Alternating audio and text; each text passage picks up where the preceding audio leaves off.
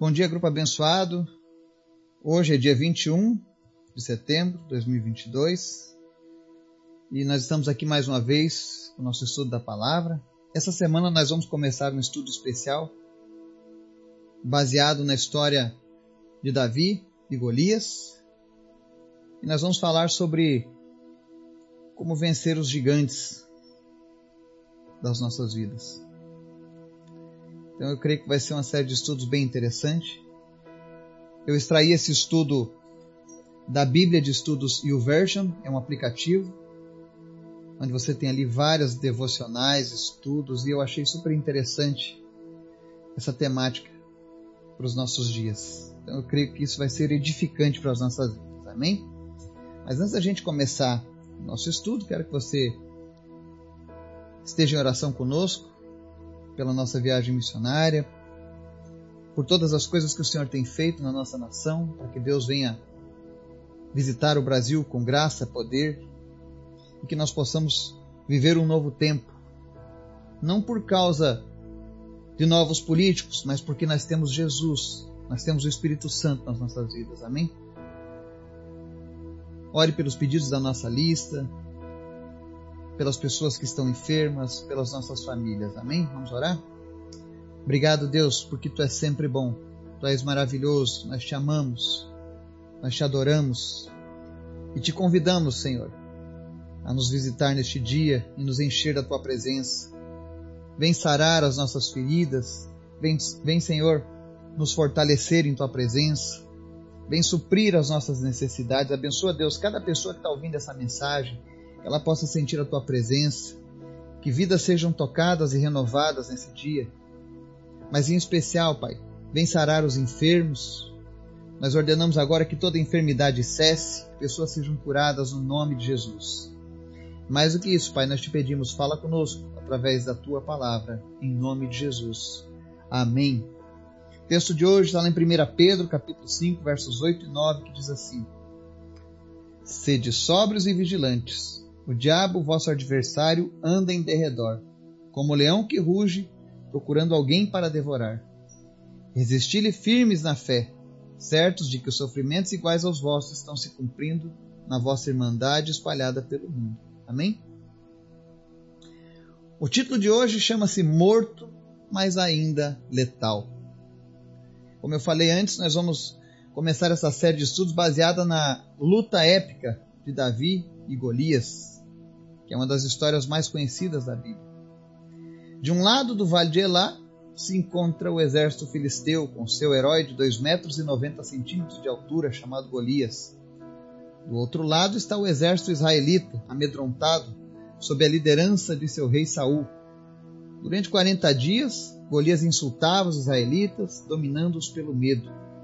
Dia após dia, ele os desafia a enviar um soldado para lutar com ele pessoalmente mas até então ninguém se apresentou como voluntário. Talvez você possa se identificar com a dificuldade dos israelitas. Algum gigante está à sua frente provocando, perseguindo, insultando você. Talvez seja o medo, talvez seja a ira, talvez seja o sentimento de rejeição, talvez seja um gigante sorrateiro, porém muito familiar, chamado comodidade, que o leva a viver por algo de menor importância.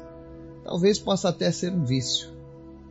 Qualquer que seja o obstáculo na sua vida, ele vem roubando seu autodomínio dia após dia. Você tentou ignorar as provocações, mas se sente mobilizado, reprimido e paralisado para seguir adiante. Por fim, você sente que não está vivendo de forma plena e livre a vida que Deus planejou para você. A boa notícia é que Deus abriu um caminho para que esses gigantes sejam derrotados. Começa com a convicção de que o seu gigante, por maior que ele seja, não é maior do que Jesus. Na verdade, ele já derrotou os gigantes da sua vida. Quando Jesus veio para essa terra, ele suportou o inferno por você na cruz e ressuscitou do sepulcro para que você pudesse se liberar da probabilidade de ter uma vida condenada. Ele veio libertá-lo dos gigantes que se levantam contra você e que te deixam paralisado de medo. Jesus já venceu o inimigo.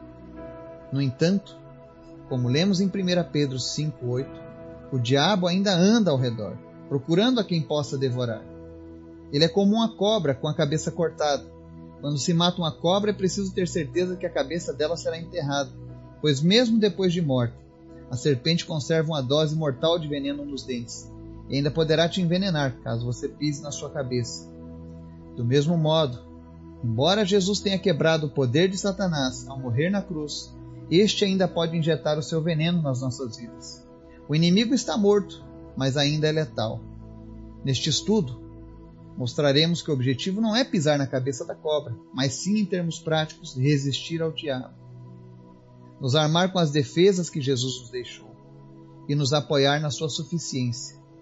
Significa lembrar que Ele é o seu Davi na história e você nunca pode derrotar gigantes por meio da sua própria coragem, força de vontade ou esforços. É sempre Jesus quem os derrota.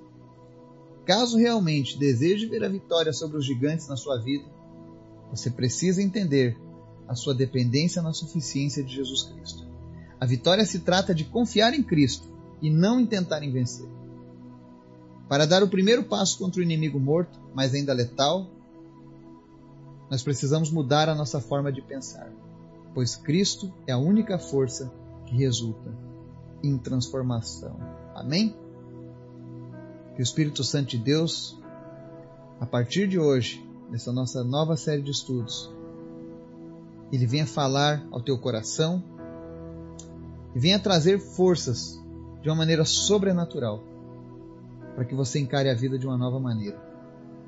Que o Espírito Santo de Deus nos visite e nos dê perseverança para continuarmos buscando em Sua presença. Amém? Que Deus nos abençoe.